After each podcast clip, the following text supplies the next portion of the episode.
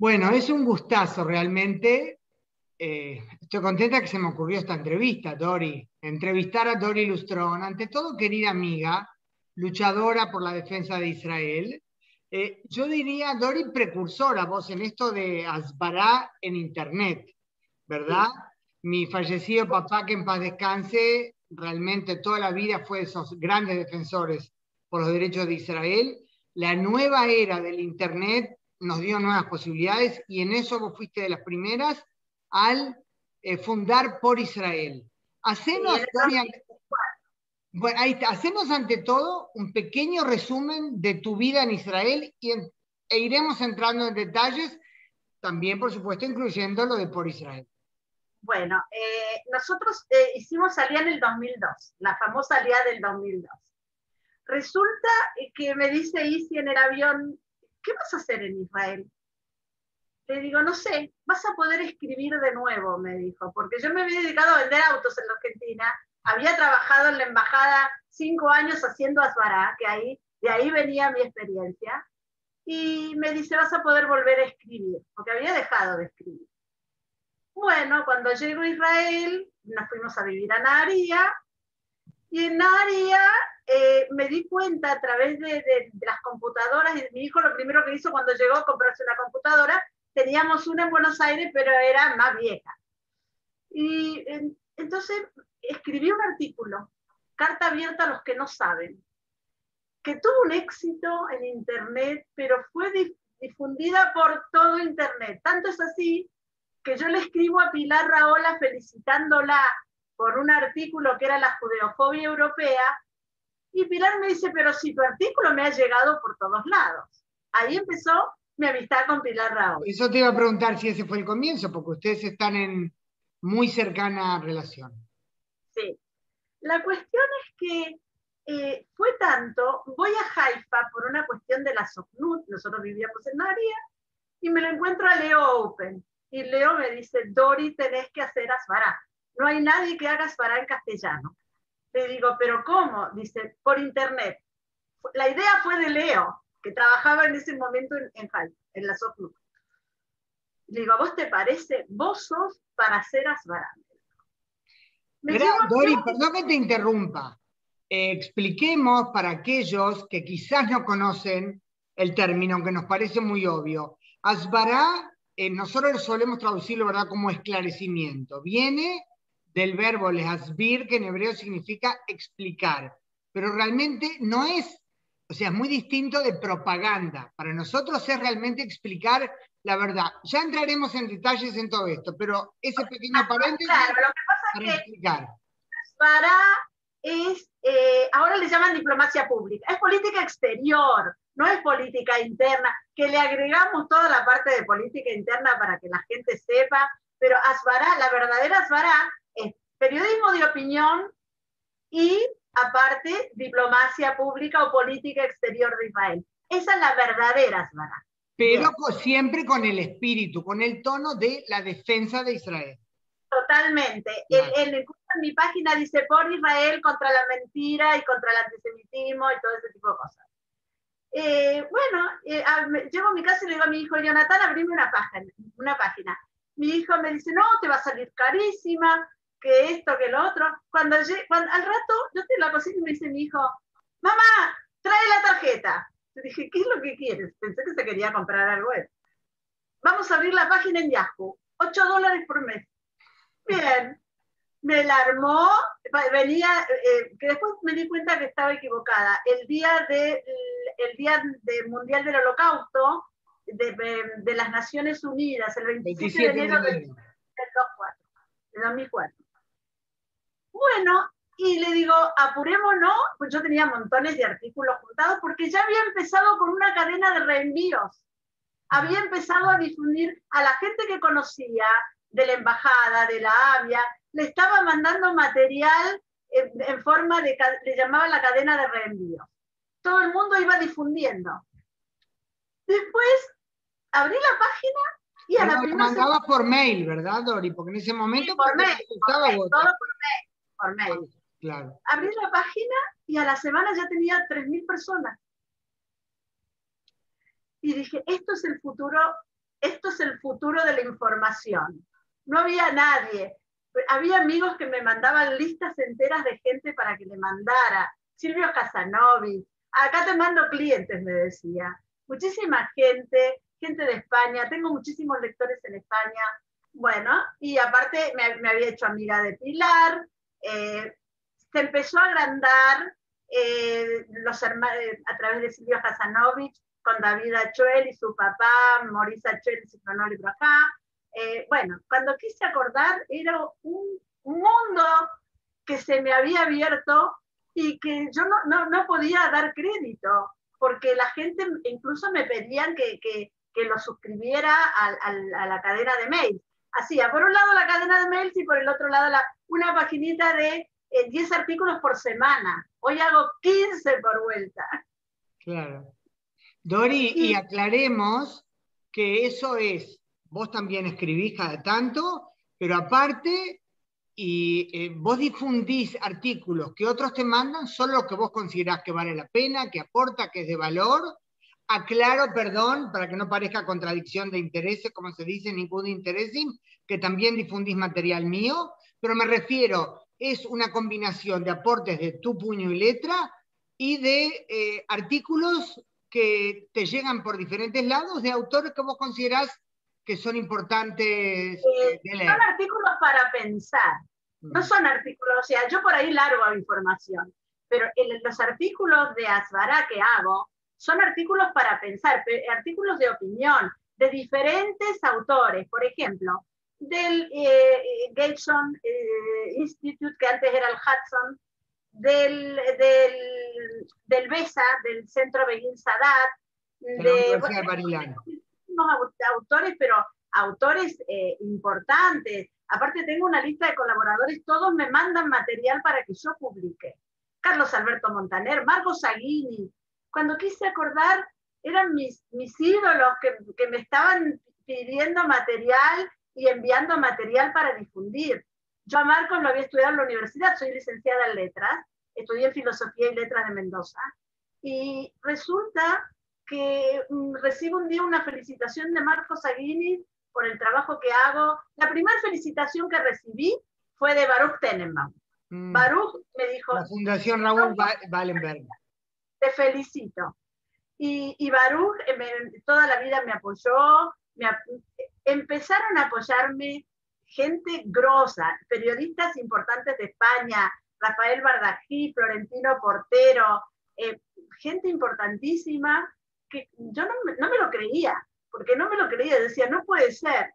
Y, claro, no había nada en castellano, Hanna, era la única. Porque el tema, Dori, es muy importante, que por Israel concentra material que puede salir disperso en muchos lados, por supuesto sin subestimar a ninguna fuente, pero el saber que en un sitio, ¿verdad? Hay variedad de artículos, todos sí con ese perfil de defender la, digamos, lo justo, lo que yo llamo la, justicia de la lucha de Israel por su vida en paz y seguridad, pero que en un solo sitio hay eh, diversidad de, de, artículos al respecto eso fue el gran valor agregado, ¿verdad? Porque a los diferentes autores se los podía leer cada uno en otro lado. No solo publico de Wynet o del Idiota Jaronot, del Jerusalem Post, también he publicado artículos de Aretz. O sea, no es que eh, tengo una línea, indudablemente centro-derecha la línea de la página, pero tengo muchísimos colaboradores que no son de derecha, que son de izquierda. Entonces, inclusive cuando me conecté con vos, esto hace 16 o 17 años, ¿no? no tenía, yo, vos tenés un sitio en Por Israel que son entrevistas de Ana Jerosolinsky, que eh, empecé, yo empecé a difundir tu material de manera impresionante la gente lo pedía y como vos no tenías página, muchos de los artículos los canalizábamos por Por Israel. ¿Verdad? Porque, sí, yo tenía antes solo en la edición impresa, ¿verdad? Claro. Entonces, incluso eh, Hanna, mandámelo y a veces me decía, no puedo todavía porque lo tengo que mandar a tal medio. O, y entonces, entre las dos íbamos abriendo, abriendo puertas o tendiendo puentes, Hanna. Eso era lo. Después apareció Gabriel, Gabriel Ventasgal, que trabajaba en Guisen, francesa. Y empezamos también. sí. ¿te acordás? Sí, sí, verdad. Después yo Chaya, George Chaya que tenía el, el buró que... Argentino-libanés. Sí, el, el, el, periodista libanés, eh, que es un profesor, un educador impresionante, igual que Gabriel. Gabriel es un educador. Entonces le digo a Gabriel, bueno, ahora ya me puedo morir porque tengo a quien dejarle. Cuando yo empecé estaba sola. Y entonces ahora ya hay mucha gente, hay mucha gente de las eh, comunidades judías de Latinoamérica que hacen muy buenas varas, la gente de Guayaquil, la gente de Costa Rica, de México. Entonces, no estoy sola. Y gracias a Dios que no estoy sola, porque con el, problema de antisemitismo y que tenemos, necesitamos tener una línea de defensa de Israel. Estamos en la trinchera. Esto es una lucha mancomunada, sin duda. Sí, totalmente. Ahora tenés también hace casi tres años, dos años y medio, a Semanario Hebreo Jai. O sea, la versión digital del Semanario Hebreo que vos conocés hace años. Pero aparte tengo gente muy grosa. Alberto Priego, Alberto Ruscolesquier, tengo los Albertos. Y abrimos un, abrimos un chat de nuestro, de poca gente, de cuarenta y pico de personas, pero grosos. Son eh, el juez Fiumara, Arielito Helblum del Centro Vicental, y estamos todos en una lucha en defensa de Israel permanente. Betty Rittenstein, Robbie, que nos, Robbie que nos apoya a todos y nos reta cuando hacemos cosas que no se deben. Pero eh, nos queremos, somos amigos y nos queremos mucho. Yo te cuento una, Dori, una pequeña anécdota hablando de Somos Amigos, que tenemos, coparticipamos, ¿verdad? En este grupo de, en estos grupos de WhatsApp de, de Asbará latinoamericano de diferentes lares. Eh, y uno de ellos, bueno, no latinoamericano, sino español, lo cuento ahora públicamente, no lo conté en el grupo, estuve 10 veces por hacerlo. Cuando yo este, conté que me iba a operar, ¿verdad? Muchos de los que miren la entrevista lo sabrán por esa nota que yo escribí desde Adasa. Jacob Israel, español, un encanto que vive en Granada, me contactó y no nos conocemos personalmente, que él quiere el viernes que yo sea dada de alta, porque se confirmó que iba a ser viernes, me operaron un miércoles de mañana, semana pasada, y que el viernes iba a estar en casa, que él quiere traerme comida para Shabbat. Y yo lamentablemente no pude bajar, bajó mi hija a buscarle, él vino hasta acá, casa de Ranán, hasta Modín, trajo pescado, me dijo, vas a ver mi pescado marroquí, le dijo que no sea picante solo, pescado y su arma, vino, ojalá, no nos vimos nunca personalmente, hablando de eso de somos amigos. Te digo algo, Jacob es amigo mío desde Añares, ¿no? Todavía no estaba con Unidos, cuando nosotros nos, nos mandábamos con él y todo eso. Jacob es una persona, ¿qué te puedo decir? Eh, fantástica. Eh, yo lo quiero muchísimo, aparte, eh, yo le digo que es un profeta, porque siempre invoca todo lo que va a ir pasando y yo lo quiero muchísimo. Y, bueno, y en general a todos, todos son divinos conmigo.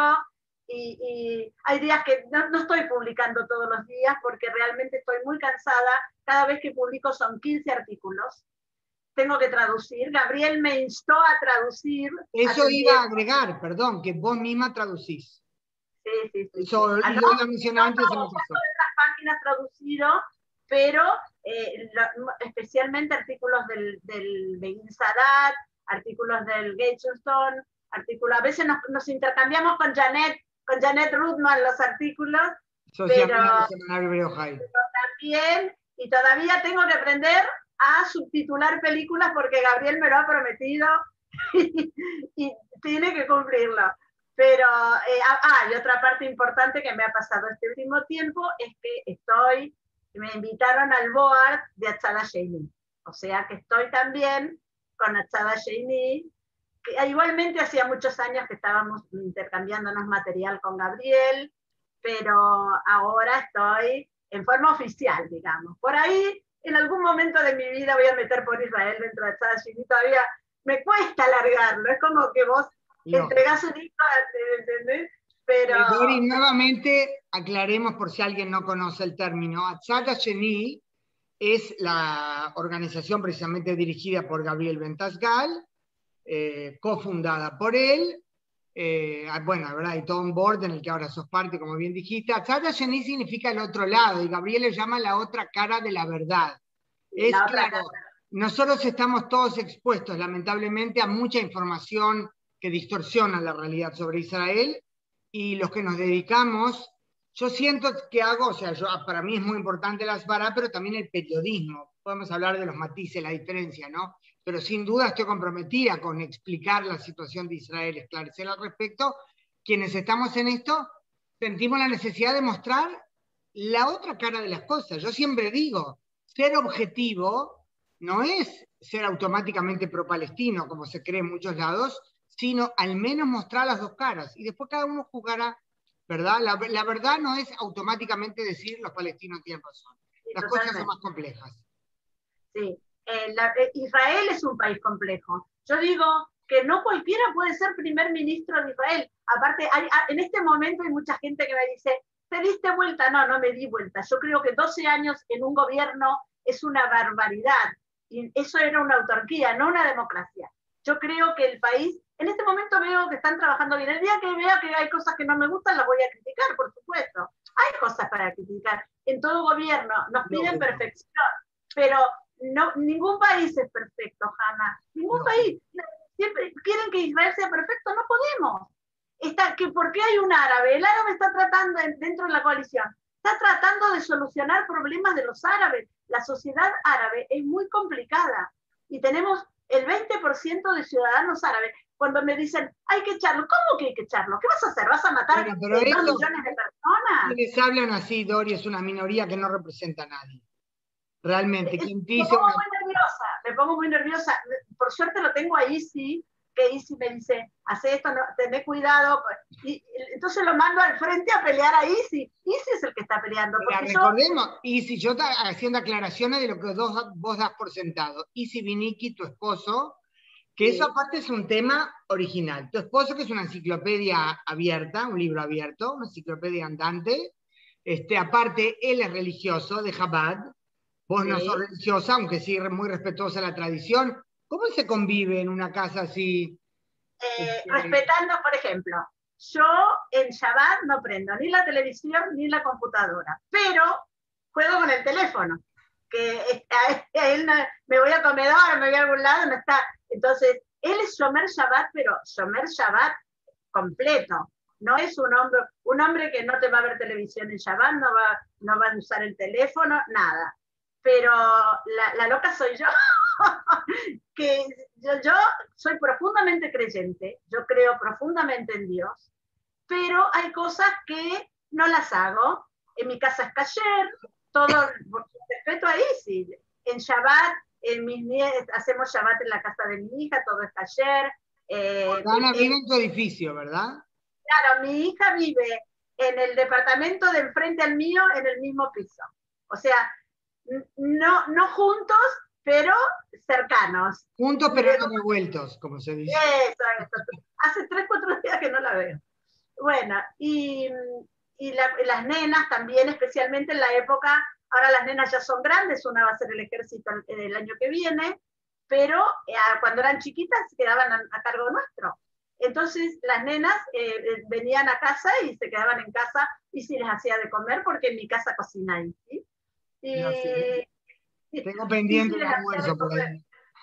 les hacía de comer y sí, les, eh, si no, las llevaba yo también a danza porque desde los cuatro años que bailan, eh, porque Jordana tenía que trabajar, ellos filman, hacen videoproducción y entonces, bueno, eh, nos completábamos, mi hijo no, mi hijo vive en Tel Aviv, en Colón, y la cuestión es que hemos armado una tribu. ¿Por qué? porque la hermana de mi yerno que vive en Jerusalén, que tiene tres varones y una nena, se nos unió porque la mamá era muy amiga mía y falleció de cáncer. Y me dijo, Dori, cuídamelos. Entonces, ¿qué hicimos? Trajimos a todos para, para acá, Shabbat, los Hagim, todos. Eh, cuando compro, compro siete regalos, cuando, que son siete chicos. Eh, cuando, entonces, eh, nosotros somos una tribu. Yo digo, la, somos la tribu y estamos muy contentos. Lo mejor que hicimos fue la familia. Ah, es como siempre, siempre lo mejor. vos también tenés tu tribu. Sí, la verdad que sí. y tenés a Villay, que me lo comería. No te mandé las últimas fotos, mira. Yo siempre digo que Avillay es el novio de, Maya, porque se llevan dos meses de sí. Maya es una muñeca, no saben los ojos. maneja a todos los hermanos, el hermano de 14 años y al hermano de, de 10 maneja todo. Ella maneja Maya es como nieta postiza tuya. Claro, es mi nieta Sí. Ahora, pero cuando decís acá es Bercheva, recordemos que de Naría en los primeros años te mudaste hacia Añares a Bercheva. Claro, nosotros llegamos a Naría cuatro años, estuvimos en Naría. Cuando fue la guerra del Líbano, nos asustamos mucho, para nosotros fue la primera vez. Nos vinimos a Bercheva a la casa de amigos. Y en Bercheva nos gustó, ya teníamos idea de irnos de Naría porque era muy lejos, muy al norte, y nos gustó Bercheva, y si fue a Jabat, se enganchó con toda la gente de Jabat porque Isi está reconocido en Jabat, aparte traduce libros enteros para Jabat y entonces está muy reconocido y sigue trabajando con Jabat y con Jabat Barcelona y con, trabaja, digamos, con la gente de acá de Jabat eh, hace cursos por internet, la Parshata Shabua, eh, reparte la Parshata Shabua por todo el país, la ve en castellano. Así que, bueno, es, un hombre con, muchas capacidades, muchas cosas, y aparte muy compañero, indudablemente, ¿no? Pero estuvimos enfermos, yo estuve enferma de cáncer en el 2007, gracias a Dios, estoy bien, eh, y, y si también hace seis años ya que estuve enfermo de cáncer de colon, y bueno, pero no puedo decir que Dios, los médicos israelíes de Israel nos salvaron. El Soroka.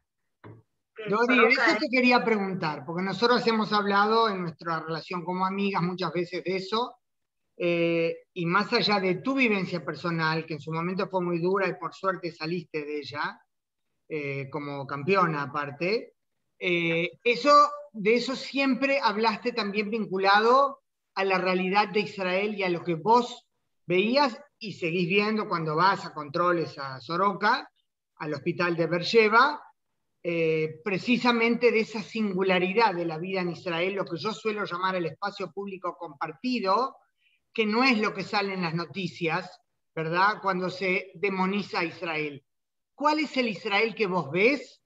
¿Sabés lo que a partir de tu vivencia personal cuando tenés que ir al hospital? Mira, yo te voy a dar un ejemplo de lo que me pasó a mí. Yo recibía quimioterapia en el Soroka y la quimioterapia es muy dura. Vos te imaginás lo que es. Eh, hay gente que no le, ya no tengo, de este brazo no me sacan nada, de, acá tengo venas muy finitas. Eh, había una chica de Gaza con el marido al lado nuestro que tenía cáncer de pecho y cáncer de hígado o de pulmón, no recuerdo le costaba mucho encontrar la vena, la tenían que poner la aguja para que le entrara la quimioterapia en la mano, que es muy doloroso. La, la mano es muy dolorosa. Entonces estaba la chica árabe con el pañuelo, y la ropa, todo, la médica rusa, que le eh, venía, la misma médica a ponerle la aguja porque no, no le, las enfermeras no le encontraban la vena, había, la jefa de enfermeras era una datia, una religiosa, maravillosa, Ilana, y yo le tenía la mano porque yo sabía, entonces estábamos todos en un hospital judío alrededor de una chica árabe. El marido se iba porque la veía sufrir y no, no, no, no soportaba eso. Venía de Gaza. Y todos nosotros, la médica, la enfermera, la médica rusa judía, la enfermera religiosa, y yo, alrededor de la chica árabe, musulmana, eh, eh, tratando de que eh, se, sintiera mejor. Hasta, era hasta que le ponían la aguja, después entraba el, suero y todo. Pero yo, lástima que en ese momento no se me ocurrió sacarle la foto, nada. Pero eso es Israel. Vos vas a cualquiera de las secciones del hospital, vas a ver lleno de árabes, lleno. Aparte vivimos en una zona de beduinos, ¿no? Hay, hay ciudades que no tienen tantos árabes, pero eh, uno, se pone a charlar. Una vez un hombre en el centro de, de, Mama le dijo a Isi que tenía 50 nietos de seis mujeres. Ah. Dice, no, entonces Isi le dice, ¿le conoces los nombres a todos los chicos? Y no, dice. 50 nietos de seis mujeres. Una de las mujeres tenía cáncer de mama y la llevaron ahí. Bueno, tendría que estar prohibido eso. Por ley, formalmente, está prohibido. No, que lo atiendan ahí, Dios mío. Me refiero a la poligamia. Que no rompen esa tradición. Está muy bien respetar culturas, pero eso es fuente de problemas en otro ámbito, para otro tema. Problema de los, de los eh, asesinatos por honor también es... Eh, cada tanto en Soroca cae, cae una, una mujer destruida por lo que le hacen o la matan. Toda esa gente va presa. No, eh, no como en otros países musulmanes que los dejan. No, acá va preso por asesinato. Sí, sí, sí. sí. Pero mira, había una nena árabe, ¿no? Que el padre se iba a pasear, estaba internada con el padre porque se había quemado toda la cabeza cuando a mí me hicieron la, operación plástica, eh, resulta que eh, la nena andaba paseando por todo el hospital. Fue la enfermera y avisó al, hay un consejo islámico de educación y todo eso de, de la Sharia, vino un hombre a controlar que el padre estuviera con la nena, porque eh, también hay un tribunal de la Sharia que se encarga de la Sharia, la ley religiosa islámica, aclaremos. Claro, y, venían a controlar que el padre, porque el padre era un muchachito que se iba a tomar café con los amigos, y no, y que tenía que estar con la nena. La nena andaba por todo el hospital. Y entonces venía la gente del, Tribunal Islámico y lo controlaba. O sea, que eh, no es que están eh, desatendidos, todos están atendidos. Lo que pasa es que, por ejemplo, en este momento el sector beduino tiene miedo a la vacuna porque lee la fake news, tienen miedo de quedar estériles por todas las estupideces que se dicen, y entonces hay un sector beduino grande que no se vacuna. Y esto aproximadamente la mitad, no me acuerdo exacto el porcentaje, pero un poquito menos o un poquito más de la mitad de los no vacunados son de la población árabe israelí, aunque son el 21% de la población, pero son cerca del 50% de los no vacunados. Ahí hay un tema cultural, evidentemente. Exactamente, tienen miedo, pero tienen miedo por todas las barbaridades, porque indudablemente a ellos les llega Internet tanto como a nosotros, no es que viven aislados, y, tienen miedo. Y el otro problema serio es que eh, ellos creen que la de la vacuna es mentira. Y están cayendo los no vacunados en este momento.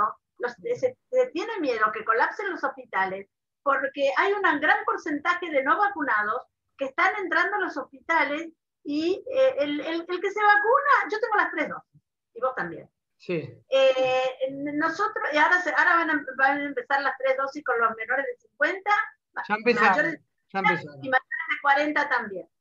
Pero hay que vacunarse, Hanna, hay que vacunarse. no, tenemos opción. A mí no me, yo ni sentí nada, el, el pinchacito ahí que me dolió un poco el brazo, nada más. Aunque a, mí me dio fiebre la tercera, pero no importa. ¿Qué, qué, es eso en comparación con el coronavirus? O sea, irrelevante. Tener que un respirador. Y el problema es que las variantes nuevas son más fuertes. La variante Delta. Otro, mira, ayer estuve escuchando lo que vos le, le, entrevistaste al, al, al, señor del Maguen David Adom. Jaime Rafalowski, director de gestión de urgencias. Dice, la gente que se fue y volvió y que no hizo cuarentena, nos trajo el virus de nuevo. Lógico. Lógico. No hay y lo dijo muy claro. Y no, se dan cuenta. Yo creo personalmente que hay que cerrar el Ben Personalmente puedo estar equivocada y creo que hay lugares que hay que cerrar y hay que ser más duro con las máscaras. Igualmente la gente ha vuelto todavía otra vez a las máscaras y todo eso. Pero hay que ser más duro con las medidas. Las maestras no pueden no estar vacunadas los, los chicos, ahora mi hija me acaba de decir de que a todos los chicos le van a hacer una prueba serológica para ver la inmunidad antes de entrar a la escuela. Las tres chicas de ella tienen que hacer la prueba serológica, aunque están vacunadas, menos la chiquita de, de 9 años. Pero, pero bueno, hay que seguir las pautas del gobierno, porque esto si no va a ser un caos. Sí, si no, eso afecta a toda la sociedad. Dori, como siempre que se habla sobre Israel y como siempre que amigas conversan, nos vamos por 10 temas a la vez. Yo quiero volver, quiero volver al, bueno, no al principio, realmente hay que abordar varios matices, pero quiero, para que todos conozcan, a Dori Lustrón, más allá de la firma en, en la difusión de los artículos.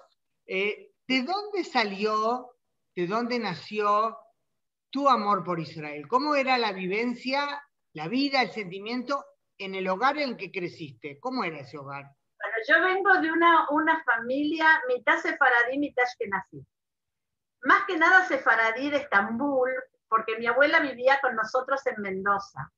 Entonces la comida era sefaradí, comida argentina, pero las burecas, los trabadicos, eh, todo, ese tipo de cosas era eh, de, por parte de mi abuela sefaradí.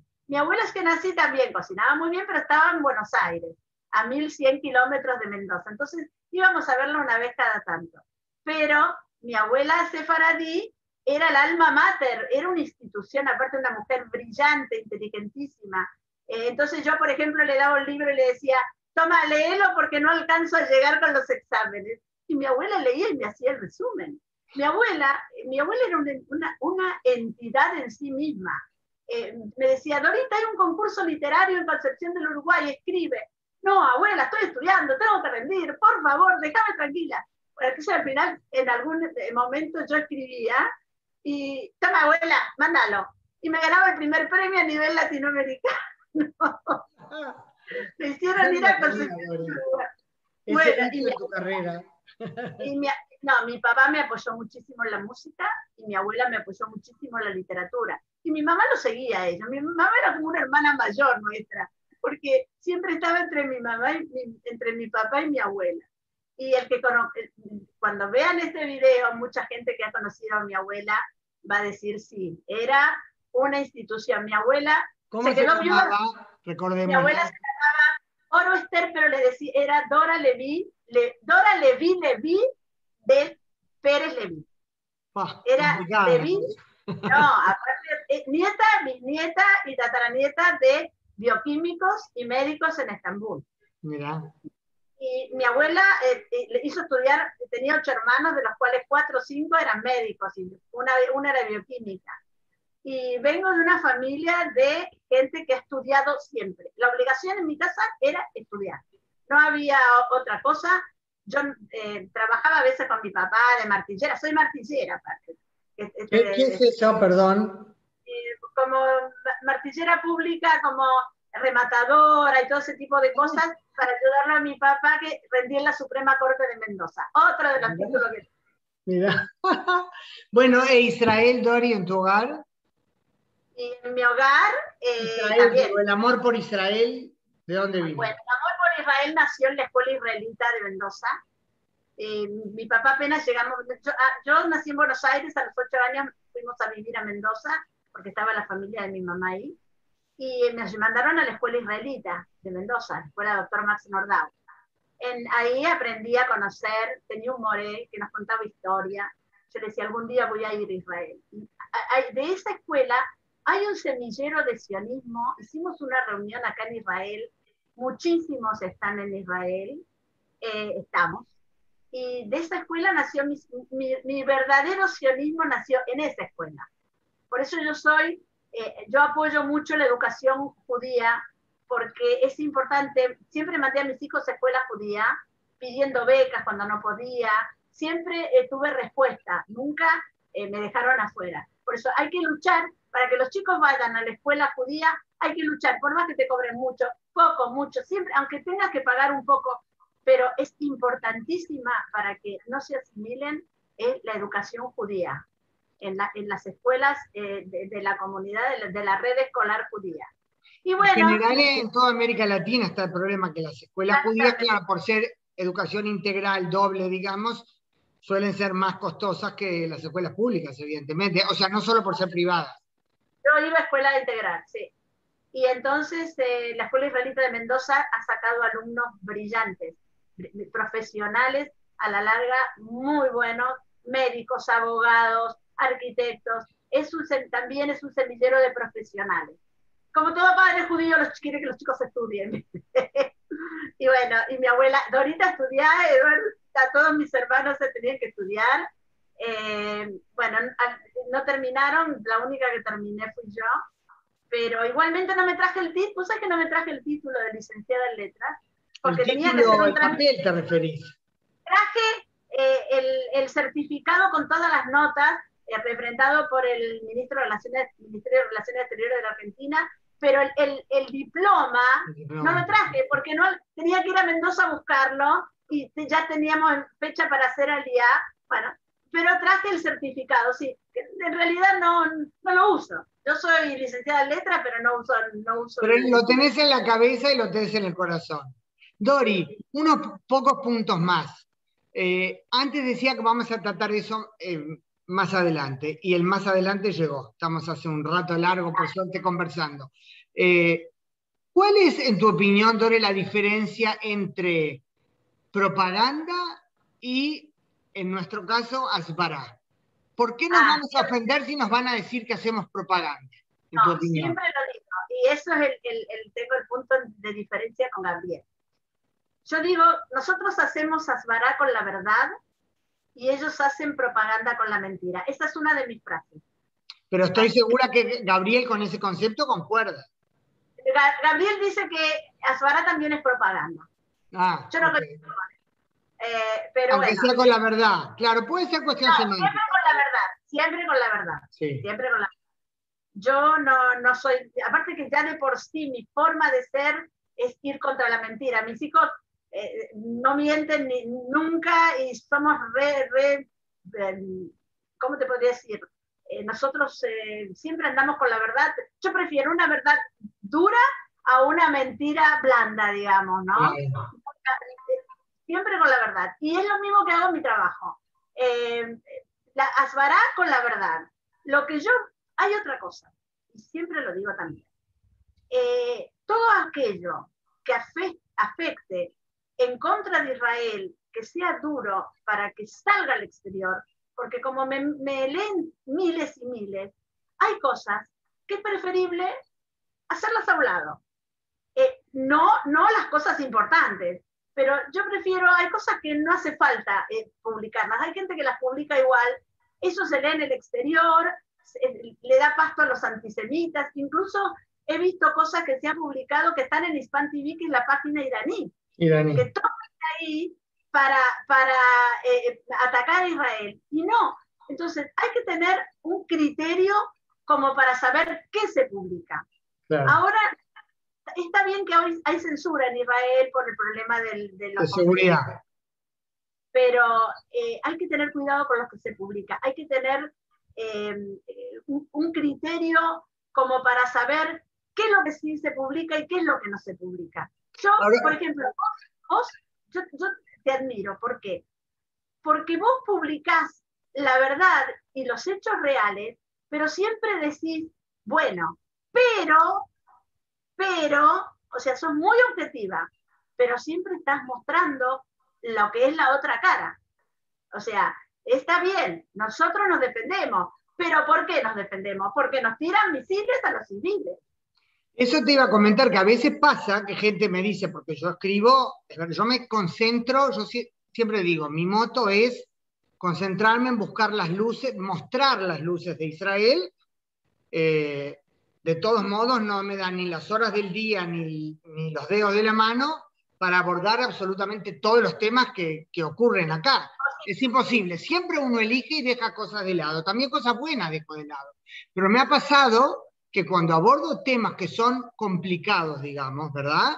Este, demostrar de cosas que no están bien, que a veces también las muestro, este, y me ha pasado que gente me dice, ¿para qué publicas eso? ¿Le das carne a los enemigos? ¿Para Entonces yo digo, primero que no se puede publicar, o sea, es imposible eh, publicar sobre todos los problemas. Hay otros que también ameritaría publicar y que no alcanzo, pero yo pienso que cuando hay un tema que de todos modos, en la era actual, en la que todo circula por Internet como fuego, ¿verdad? Tan rápidamente.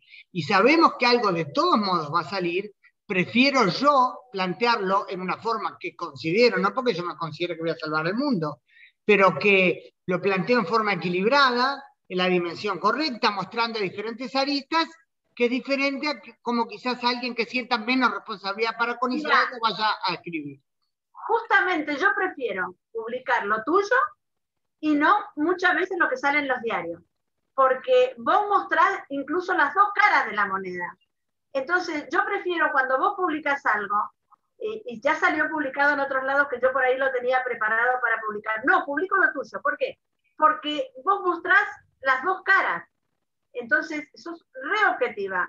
Y entonces, eh, el otro día me dice, dice, lee lo que puso Hanna.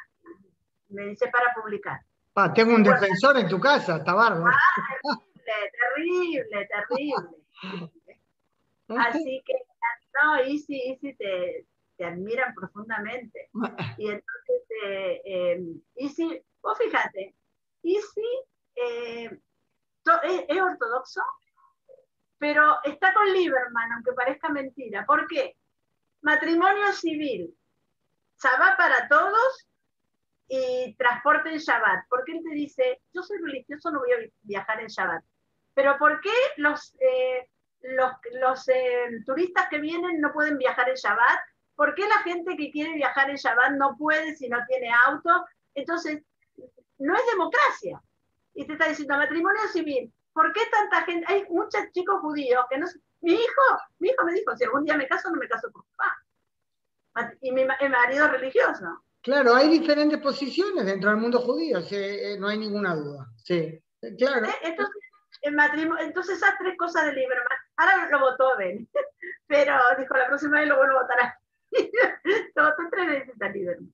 Pero bueno, eh, porque Lieberman es un tipo que siempre, digamos, vos fíjate que no cambia la, la, la postura de él, siempre dice lo mismo. Y, bueno, yo no lo votaría. tiene un estilo muy polémico, bueno, eso para otro tema. Dori, habría mil cosas más para preguntarte, se nos termina el tiempo. ¿Hay algo que decís? ¿Cómo Hanna no me preguntó? Quiero decirlo antes que cerremos la entrevista. no, en general, ¿qué te puedo decir? ¿Te hablo de mis nietas? Ah, son unas divinas. ¿eh? Divinas. son música, una va a seguir música. Eh, toca el piano, no sabes. ¿Y eh, de, qué te puedo hablar? ¿De, de, de Easy que discutimos por política? Seguro. ¿Sabes lo que, Dori? Decime qué le deseas a Israel. ¿Cómo? ¿Qué le deseo? A Israel. Ay, le deseo tantas cosas. es, mira, tengo un amor tan grande a Israel, tan grande, eh, y la defiendo con pasión, como todo lo mío, porque yo pongo pasión en todas mis actitudes. Pero yo creo que eh, Israel hay que, hay que, un poquitito de amor que uno le tenga a Israel, Israel te lo devuelve con creces. Eh, eso a mí me duele mucho cuando dicen, ah, porque pasa esto y pasa lo otro, que a mí no me van a hacer callar la boca. yo no pido que te calles la boca. Yo lo que quiero es que te pongas de la, del, y pienses qué hubiera sido si te hubieras quedado en tu país de origen y no estuvieras en Israel. Porque yo me manejo todo con, con gente que ha venido al país, en, hablan en castellano y de, todas de todas las edades. Vos pensás qué hubiera pasado si nosotros nos hubiéramos quedado en la Argentina. Nosotros venimos por sionismo, eso, eso a diferencia de otros. Pero eh, está todo muy mal en, en el mundo entero.